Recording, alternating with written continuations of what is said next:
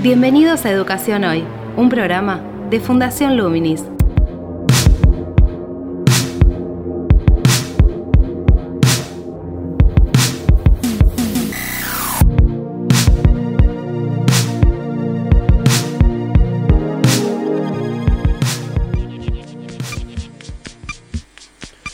Hola, ¿qué tal? Soy Gabriel Latorre y estoy dando comienzo a un nuevo podcast de Educación Hoy, el programa de Fundación Luminis enfocado en educación.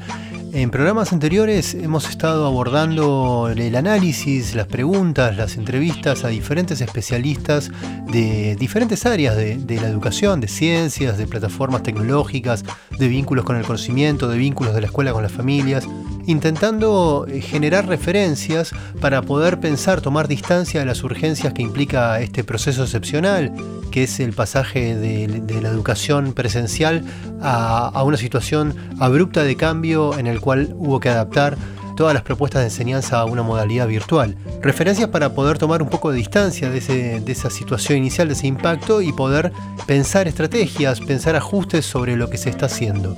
En gran parte de, esos testimonios hemos encontrado que se ha sugerido que se intente no desarrollar actividades o presentar actividades sueltas que no tengan, que no tengan sentido en cuanto al proceso de aprendizaje que van llevando adelante en la relación de una actividad con otra sino intentar hacer tal vez recorridos cortos en los cuales esa actividad implique una apropiación eh, relativamente rápida de lo que se está proponiendo aprender. Eh, y que eso muchas veces tiene que ver con, desarrollar alguna dimensión lúdica, algún componente que también se vincule con el contexto particular del alumno, en el cual también incluso puede hasta participar la familia e incluso también hasta brindarle ciertas referencias a, a los padres, eh, sobre todo en, el nivel primario en primeros años del secundario en relación a qué rol cumplir, ¿no? Porque de alguna manera también se han transformado en un, en un actor central, en un actor más presente en este proceso, porque los chicos están estudiando en su casa, ¿no? Y es bueno también que tengan los padres que pueden, dentro de, sus posibilidades, ciertas orientaciones sobre cómo acompañar a los chicos en ese proceso, por ejemplo, en el mantenimiento de, ciertas rutinas o en no exagerar ciertas instancias de disciplina en, en formas de cumplimiento. Pero para realizar todo eso, para poder pensar esas propuestas, para poder proponer materiales, para poder desarrollar actividades, los docentes necesitan justamente recursos, materiales que también tengan una estructuración en cuanto a propuestas de recorrido y también espacios de interacción para eh, intercambiar con sus pares, con los directivos, experiencias y contrapuntos en relación a lo que están viviendo y a cómo lo están llevando adelante, a cómo lo están llevando a cabo. Con ese objetivo, en el programa de hoy, lo que hemos, eh, lo que hemos pensado es abordar tres iniciativas diferentes, tres propuestas diferentes en cuanto al ámbito del que parten y en cuanto también a lo que proponen justamente. Esas propuestas tienen que ver con un espacio, una plataforma de intercambio docente en el cual se crea una comunidad de docentes de, en este caso del mundo de habla hispana, que está desarrollada por Fundación Barqui, que se llama Comunidad Tenea, y que más allá de las propuestas formativas que propone esa fundación, presenta un ámbito en el cual los docentes pueden cargar sus iniciativas, cargar actividades o propuestas eh, de recorridos formativos que hayan llevado adelante y ponerlas en diálogo con las de otros docentes de, de diferentes partes de este país y del mundo de habla hispana. Por otro lado, la posibilidad de compartir experiencias y propuestas de aprendizaje tiene que ver también con la inscripción de, materiales, de, recursos que se utilizan eh, dentro de esas propuestas. Como hemos hablado ya con otros especialistas, sabemos que hay recursos que tienen que ver con materiales concretos, didácticos, que hacen al desarrollo curricular, al desarrollo de un contenido específico de, una materia, y también hay, hay recursos que hacen a las capacidades eh, de adaptar esa propuesta en un formato digital. Con esto me refiero a plataformas en las cuales se pueden desarrollar actividades concatenadas, eh, a editores de, video en línea que permiten insertarlos dentro de esas plataformas, a editores de matrices de, evaluación en las cuales se puede sistematizar una serie de aprendizajes esperables para que el alumno los tenga presentes como una guía y el padre también. Todos esos recursos están en parte, digamos, eh, investigados y desarrollados una porción de todos ellos, ya que en la nube hay, miles, por un grupo de, de, estudiantes y de graduados de la Universidad de San Andrés que los eh, sistematizaron, los presentaron, los ordenaron de una manera accesible en una plataforma que se denomina Ramé, en un sitio web que se denomina Ramé. A ellos también los entrevistamos para ver con qué criterios están desarrollando esa propuesta y cómo también buscan un feedback de ella en un intercambio con los docentes a través de las, de las diferentes redes sociales con las cuales presentan su, su grupo de trabajo. Y por otro lado, en esta, en esta situación de excepcional, digamos, de, de, enseñanza, en la cual tampoco se tiene muy claro cuál va a ser el punto final, digamos, dónde se va a volver a, a, las aulas nuevamente y si se va a volver de la misma manera, que muy posiblemente no sea así, con lo cual implicaría otra instancia posterior, digamos, de reorganización de las formas de, de enseñar y de aprender, se hace evidente que los docentes necesitan trabajar con recorridos estructurados de aprendizaje en los cuales están inscritos una serie de materiales que muchas veces están en, en, propuestas digitalizadas en plataformas construidas o concebidas por el Estado. En este caso, hemos abordado tal vez la, la, plataforma que mayor cantidad de recursos engloba, que mayores equipos tiene y ha tenido trabajando en diferentes áreas curriculares específicas. Nos referimos a la plataforma Educar. Para ello entrevistamos a su gerente general para intentar indagar sobre cuál es el enfoque que están teniendo en este proceso, el enfoque de acompañamiento, eh, si están diseñando nuevos materiales, si están pensando en el momento después, digamos, cuando termine esta cuarentena y cuando se reorganice la, la educación nuevamente en las, en las aulas, si hay algún tipo de reflexión y análisis sobre el nivel de conectividad de las escuelas pensando en ese momento posterior, siendo que también esta situación, este, este contexto de, de aislamiento social preventivo en el cual los alumnos tienen que aprender en sus casas, pone en evidencia grandes desigualdades en el acceso a la tecnología, en el acceso a dispositivos, como en el acceso también a la conectividad. Sabemos de muchos casos en los cuales los alumnos eh, envían la foto del cuaderno en el cual desarrollaron la actividad por, WhatsApp a través del celular de los padres, o que en una casa hay una sola computadora con una familia con dos, tres hijos y los dos padres trabajando, o infinidad de situaciones donde características y condicionamientos que pueden ser de índole socioeconómico inciden también en las condiciones de enseñanza y aprendizaje dentro del hogar. Les proponemos entonces comenzar con la primera entrevista que hemos realizado al director regional para Latinoamérica de Fundación Barqui en relación a la comunidad TENEA, una comunidad, una plataforma de intercambio de experiencias docentes de toda Latinoamérica elaborada por esta fundación que bueno, aceleró su lanzamiento eh, en el contexto o para intentar, digamos, brindar un apoyo a todos los docentes en el contexto de, de esta situación de pandemia. Si les parece bien, avanzamos con esta primera entrevista y nos reencontramos luego para presentar la siguiente. Actualidad en Educación Hoy. La plataforma tiene dos etapas. Primero nosotros la creamos como una herramienta para todos los directivos y docentes que formaban parte de los programas de la Fundación Barqui. Cualquiera que cursara un programa con nosotros tenía acceso a la plataforma y la plataforma nos servía para que ellos tengan todo el material de, de su trabajo, del programa, para que ellos puedan subir sus proyectos y nos permita a nosotros también hacer un seguimiento. Y por último, como una forma de formación profesional para seguir formándose, porque la misma plataforma que tenía este lado interactivo de, subir tus actividades, también tenía MOOCs, que eran cursos online que ellos podían ir haciendo, donde traíamos expertos de todo el mundo. Esa fue la primera etapa, una herramienta, si se quiere, de uso interno, y que ya habían participado unos 8.000 directores en, en, este, en esta etapa. Y el año pasado, analizando un poco los recursos que había disponibles en América Latina, decidimos abrirla al mundo para que pueda ser una herramienta que cualquier docente de habla hispana la pueda aprovechar, porque había un montón de recursos que eran valiosos para cualquiera, no solo para el que hacía el programa presencial. La plataforma para cualquiera, que sea de uso gratuito, abierto, y hoy sí tiene un foco mucho más puesto en la parte de iniciativas.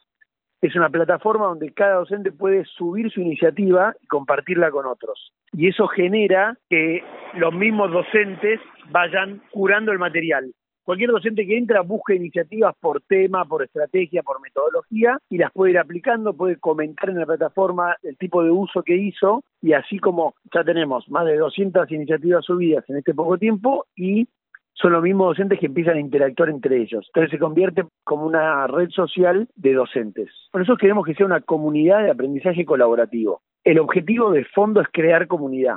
Los docentes muchas veces están aislados, se sienten solos en, en sus áreas de expertise, en su manera de enseñar, y esto lo que busca es generar un encuentro. Y es un encuentro donde yo comparto lo que hago, donde aprendo de lo que el otro hace, en un contexto virtual que me permite al mismo tiempo aprender de una experiencia en Colombia, en Brasil, en Argentina, replicarla e incluso entrar en contacto con ese docente. Entonces ya tenemos hoy proyectos que se van dando en conjunto entre distintas escuelas que están en distintos países. Necesitamos un lugar de encuentro para los maestros. El objetivo es que los maestros entren a esa plataforma y se encuentren con otros, que podamos potenciar lo que está pasando en miles de aulas de manera excelente, que eso pueda replicarse en muchas otras. Ese es el gran desafío. Si la comunidad funciona, no vamos a ser nosotros los artífices, van a ser los mismos docentes. Nosotros, desde la fundación, nuestra mirada es la de poner al docente en el centro. Y nosotros trabajamos para empoderar a los docentes. Entonces, acá lo que nosotros queremos es que ellos sean los protagonistas. Desde Fundación Barque ya venían desarrollando propuestas formativas dentro de, esta plataforma, pero ¿cómo incidió el contexto de la pandemia y el cambio abrupto de, pasar de la enseñanza presencial a virtual en cuanto a la participación y el involucramiento de los docentes? ¿Ustedes hicieron algún tipo de relevamiento que derivó en crear este entorno colaborativo y participativo? Claramente el contexto aceleró el uso y está pasando creo que a todas las plataformas de enseñanza virtual.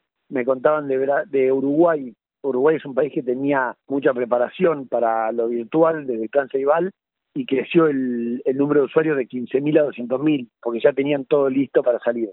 Nosotros lo que identificamos ahí como una necesidad específica, nosotros hicimos una encuesta a 1.500 docentes la primera semana de, la, de que se cerraron las escuelas, preguntándoles a los docentes cuáles eran sus preocupaciones y qué necesitaban. Y entendimos que la mayor necesidad o también nuestro mayor aporte a este momento era fortalecer el encuentro y la comunidad de docentes.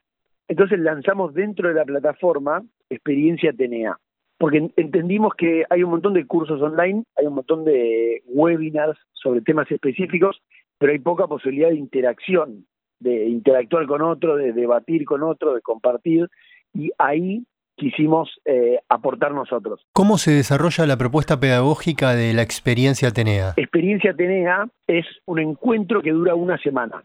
Empezamos los lunes con un webinar donde planteamos el marco teórico, y luego creamos grupos de WhatsApp con docentes donde les vamos dando consignas que siguen el marco teórico del programa y ellos van compartiendo cómo lo implementan. Les compartimos una herramienta, la implementan y lo cuentan, les damos una tarea y van contando cómo les va con eso y empiezan a interactuar en WhatsApp sobre lo que están haciendo. Creamos estos grupos y los abrimos únicamente dos horas al día.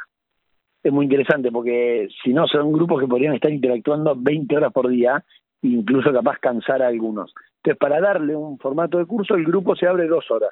Y en esas dos horas vos podés compartir lo que hiciste, podés preguntar, podés consultar y, ver también lo que otros están implementando y compartiendo. Después volvemos a una reunión grupal, todos juntos, que la hacemos los días miércoles y ahí también nos repartimos en grupos más pequeños para poder profundizar, en grupos de 10, de 15, donde ellos puedan compartir más en detalle.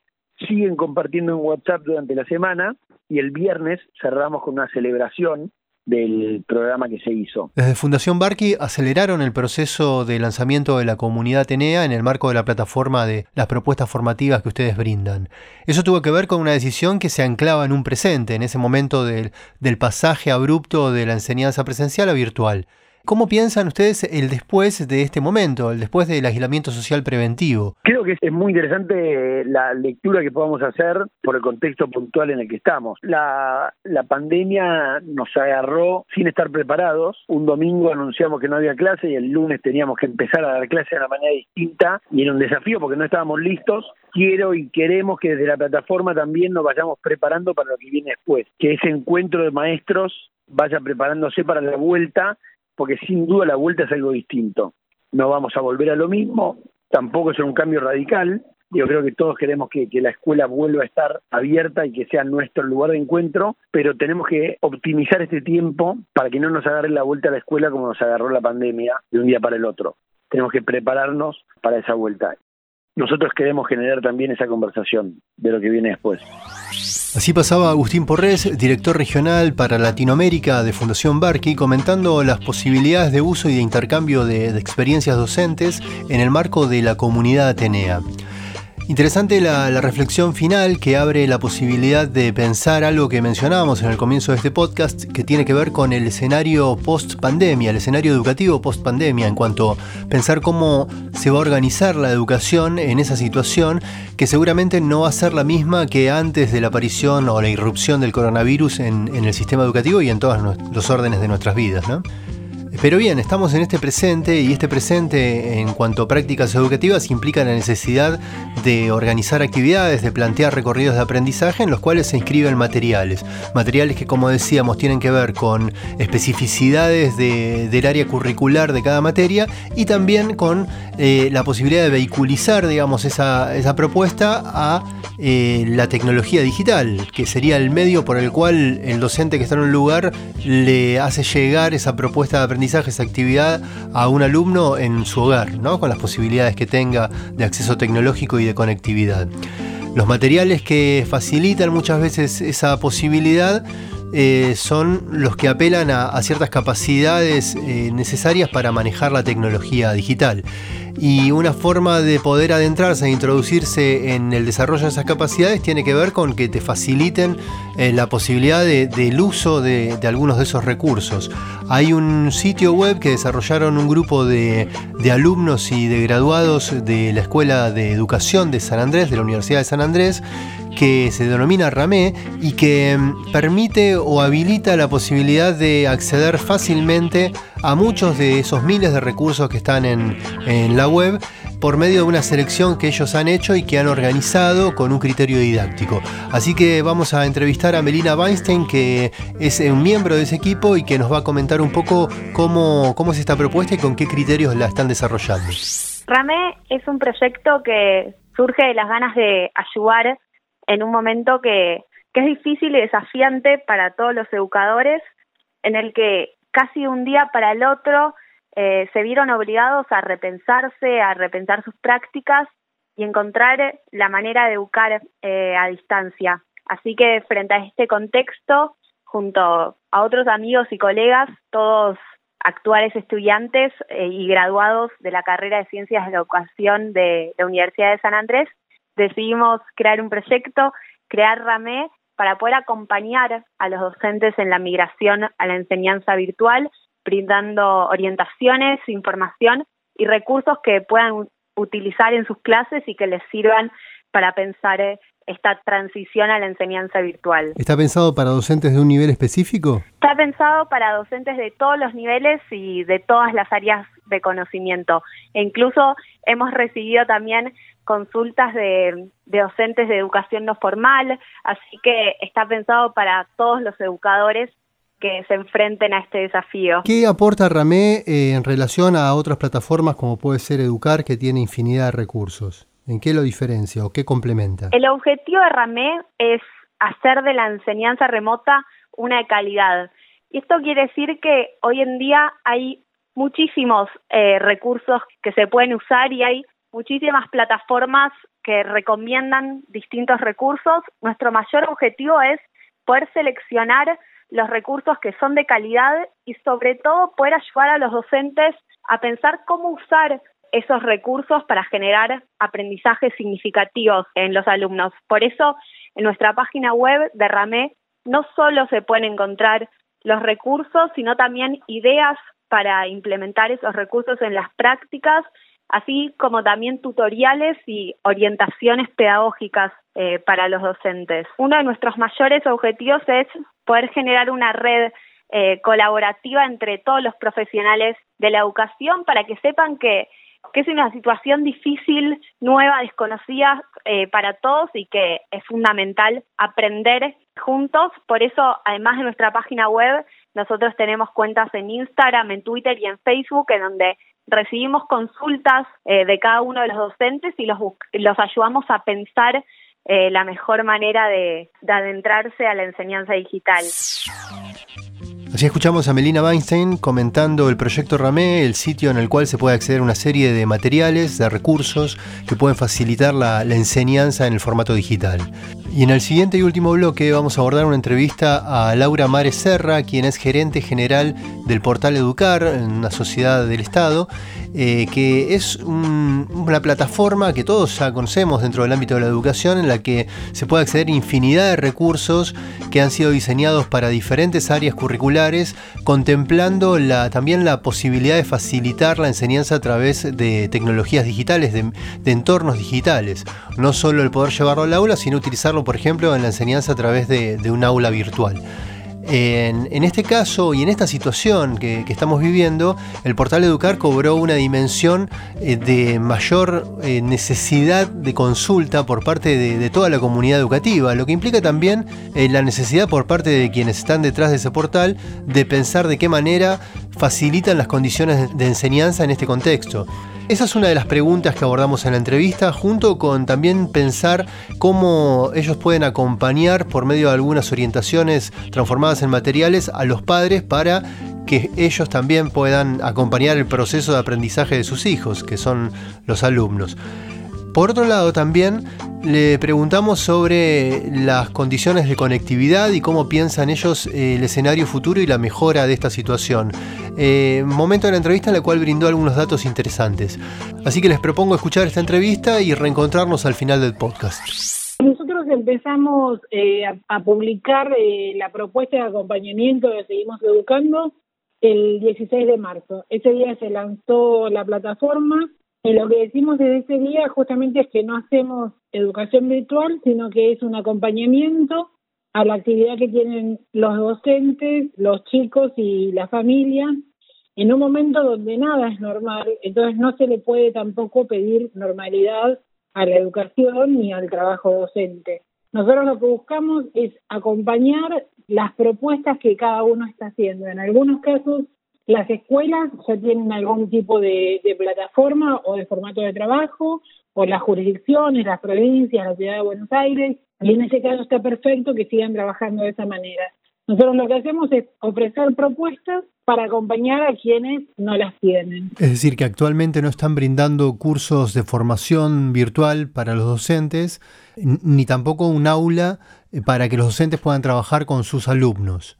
No, claro, eso, eso no estamos haciendo. Exacto, lo más parecido a esto sería lo que se llama la clase del día, que es una propuesta transmedia que articula lo que se trabaja en el programa eh, de televisión y de radio con los cuadernillos que se entregan en las provincias, con algún recurso que usamos. Entonces lo que hay es se toca un tema diario, pero eso no está pensado como una clase. En el sitio de Educar hay una pestaña que dice familias, donde hay una serie de, de contenidos. Exactamente, sí. Cuando vos entras a Seguimos Educando, tiene tres secciones. Una es docentes y directivos, otra es estudiantes y otra es familia. Ahora, en esa propuesta para padres, ¿no han pensado alguna alternativa que, que de alguna manera, digamos, pueda brindar orientaciones en esta nueva situación en la cual los padres se transforman en un actor mucho más activo, en muchos casos, tal vez no en todos, eh, en lo que es la enseñanza de los hijos, digo, porque se dan muchas situaciones en las cuales la comunicación con los docentes, sobre todo en primario, la, establecen los padres, no los chicos en forma directa. Y en ese sentido también empiezan a aparecer otras ansiedades, otros reclamos, otras este, inseguridades o necesidades que antes no estaban comunicadas y se establece otro tipo de vínculo. ¿Qué pensaron para eso? En la sección de familias hay una serie de orientaciones acerca de cómo acompañar a los chicos en este tiempo, qué actividades hacer, eh, cómo organizarse durante la cuarentena, cómo acompañar los procesos educativos. Hay varios artículos que trabajan sobre este tema. Y en relación, digamos, al acompañamiento a los diferentes niveles, ¿ustedes están diseñando algún tipo de material? ¿Están, digamos, seleccionando y, difundiendo materiales propios para, para, cada área y en cada nivel? ¿Cómo, ¿Cómo es la estrategia, digamos, de comunicación? Porque materiales tienen muchos, tal vez estén diseñando alguno ad hoc, pero los tiempos también corren. Eh, sería interesante saber cómo lo están comunicando ah, dentro del sistema educativo a eso, esa orientación. Sí, ahí tenemos teníamos una ventaja muy importante que es que Educar cumple este año 20 años de recorrido. Entonces ahí hay mucho trabajado, muchos recursos y mucho conocimiento de eh, los distintos niveles y de las distintas modalidades. Así que empezamos por recuperar esos contenidos y estamos trabajando con las áreas curriculares del ministerio en completar las áreas de vacancia. En los lugares que no había contenidos, empezar a ir desarrollando distintas cosas. Pero también tenemos una iniciativa que se llama La Educación nos une, donde vamos incorporando propuestas del sector privado o de ONGs, de fundaciones, de la academia, de otros países, de, distintos recursos que puedan ser de interés para los chicos y para los docentes en esta época. Por ejemplo, trabajamos con el INTA, que nos dio un montón de, contenidos muy buenos que tienen desde cursos hasta guías de cuáles son los hortalizas o vegetales para, plantar en esta época, cómo cuidarlas, cómo limpiarlas. Hay distintos organismos, Acámica, Fundación IPS. Eso está disponible en la plataforma Educar, digamos, ¿cómo lo, cómo lo encuentra uno? Cuando entras a Seguimos Educando, hay un sector abajo que se llama La Educación nos une, y ahí están todas las propuestas. Y en relación a los directivos, para poder, digamos, afrontar esta, como decíamos, esta articulación entre docentes, alumnos, padres y, y el conocimiento, ¿no? Como un proceso de aprendizaje en esta situación, ¿qué estrategia están llevando adelante? Lo que más nos interesa trabajar es la idea de el vínculo entre docentes y estudiantes. No buscamos que los chicos y los docentes estén conectados cuatro horas por día, pero sí buscamos que haya algún contacto, nos importa que haya algún contacto una vez por día o una vez cada dos o tres días, que, que sepan que la escuela está ahí que los está esperando. Entonces, en ese contexto les damos, por un lado, pautas para trabajar con las distintas herramientas de videollamada, de chat, incluso aulas, si les puede llegar a, interesar, y después dentro de cada uno de los niveles hay orientaciones para directivos y docentes sobre cómo abordar los materiales y cómo trabajar esa relación con, los alumnos. Desde esta situación en la cual es necesario conectarse a través de, Internet con los docentes, con las escuelas, con los alumnos, ¿no? en esa vuelta de ambos actores. Y dado también que hay un bajo, digamos, porcentaje de escuelas conectadas a, Internet o con buena conexión a Internet para desarrollar este tipo de, este, de actividades. Si bien ahora las actividades se están desarrollando este, en los domicilios. Digo, ¿qué reflexión se hace o si se ha establecido algún tipo de reflexión o, planteo en la necesidad de establecer, digamos, una infraestructura de conexión a Internet en las escuelas para poder desarrollar este tipo de, procesos. Supongamos si eh, en un poco tiempo los docentes o los equipos de, trabajo de las escuelas vuelven a las escuelas, pero los alumnos no, ¿sí? Y se da esa situación y necesidad de que estén conectados. ¿Qué, reflexión están haciendo ustedes como un planeamiento, si se quiere, para resolver esa situación? Nosotros estamos ahora trabajando con ENACOM, con el Ministerio de Educación, en el armado del plan de conectividad, que era lo que se pensaba presentar el, el 6 de abril, que se cumplían los 10 años del programa Conectar Igualdad, donde buscamos llegar al 60% de escuelas que hoy no están cubiertas. Para ser más exacta, te diría, del 100% de escuelas probablemente se puede abarcar el 90%, hay un 10% donde no llegan ninguna de las soluciones de Internet actuales y entonces hay que pensar alguna otra alternativa, que en general son las escuelas rurales más alejadas.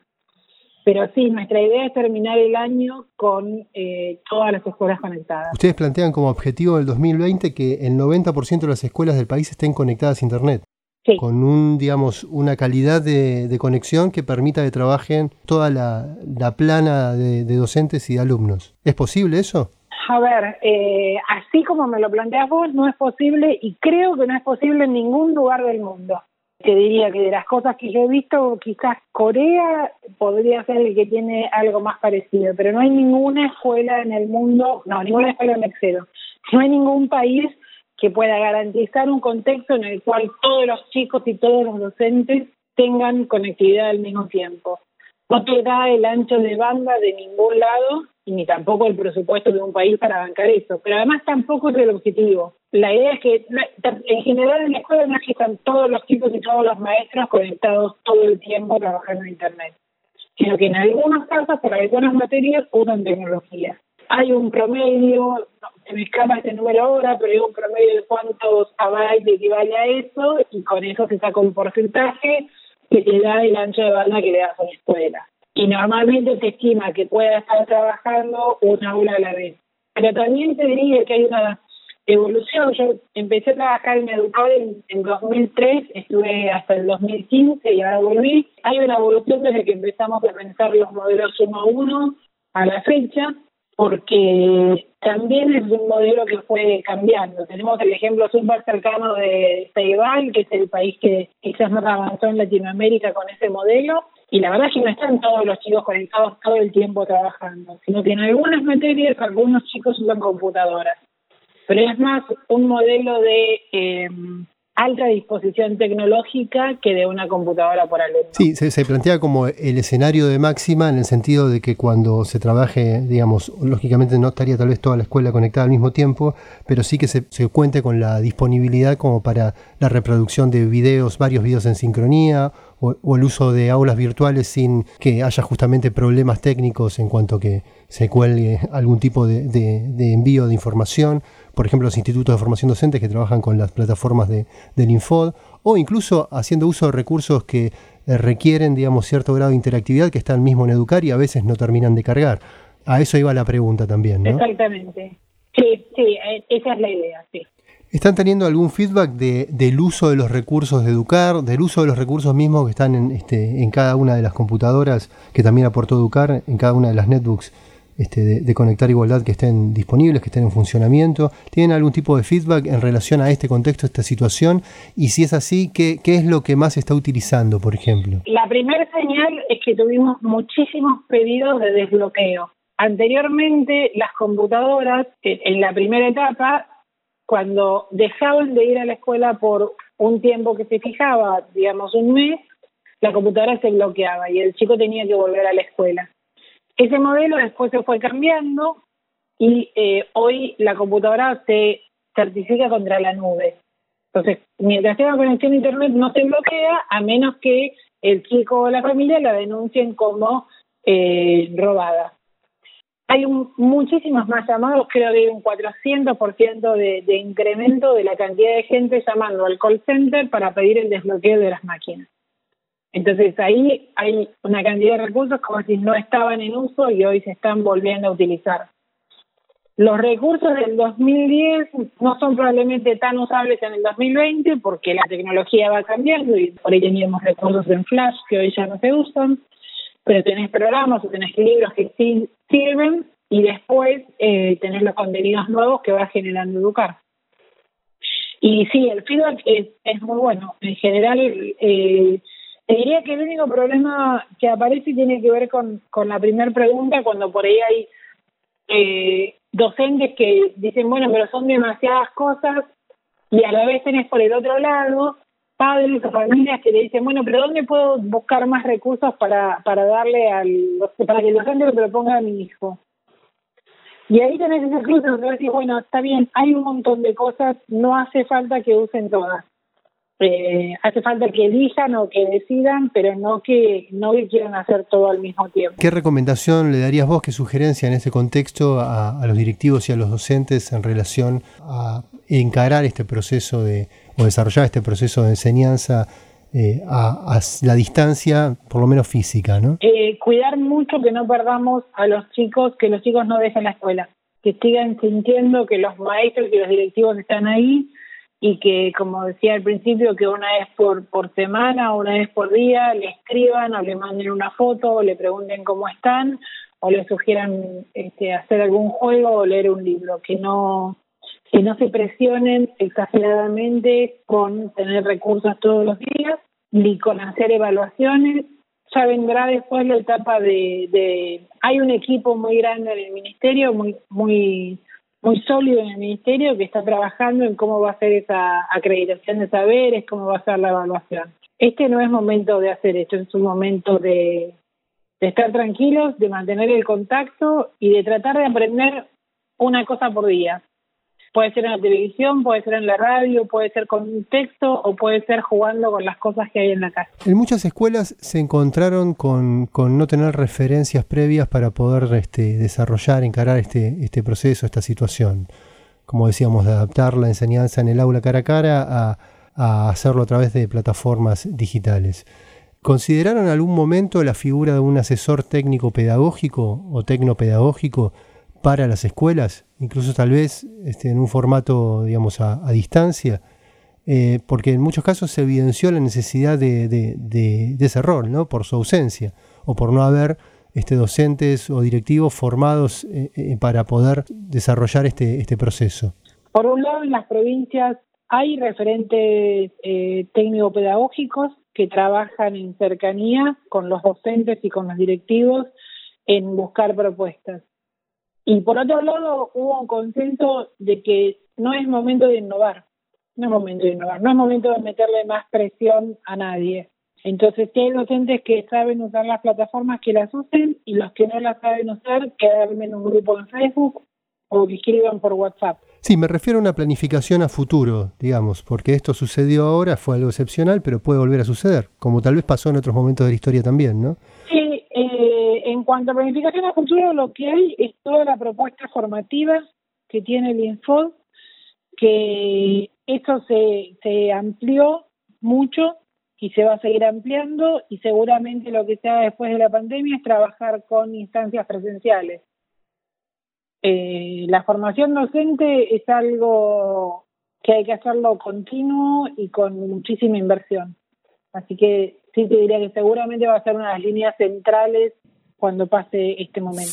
Así pasó Laura Mares Serra, gerente general del portal Educar, Sociedad del Estado, eh, quien fue una de nuestras entrevistadas junto a Melina Weinstein del equipo RAME, del proyecto de ese sitio web, y Agustín Porres, director regional para Latinoamérica de Fundación Barqui, hablando sobre la plataforma Atenea.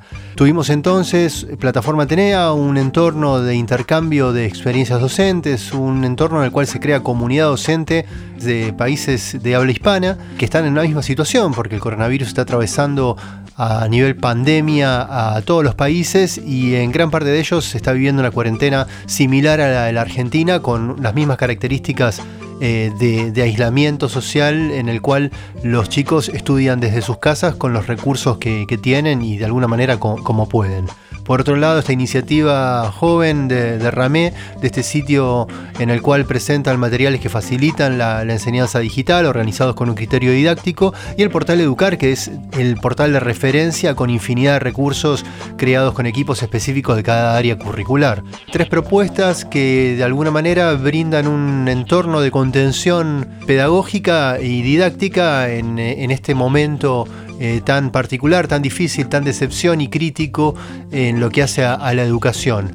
Y que a su vez también nos permiten pensar, nos permiten también dejar esta pregunta planteada para próximos podcasts en relación a, bueno, cómo hacer el escenario futuro educativo. Estamos en este presente, intentamos tomar distancia y reflexionar sobre lo que va ocurriendo para, para poder reajustar las estrategias y a su vez también pensamos de qué manera se, se va a adaptar la educación a un contexto en el cual las condiciones van a ser diferentes al momento anterior de la pandemia. Pero lo dejamos planteado para escucharnos en futuros podcasts. Los saludamos desde Fundación Luminis en este programa Educación Hoy. Mi nombre es Gabriel Latorre y nos escuchamos en la próxima.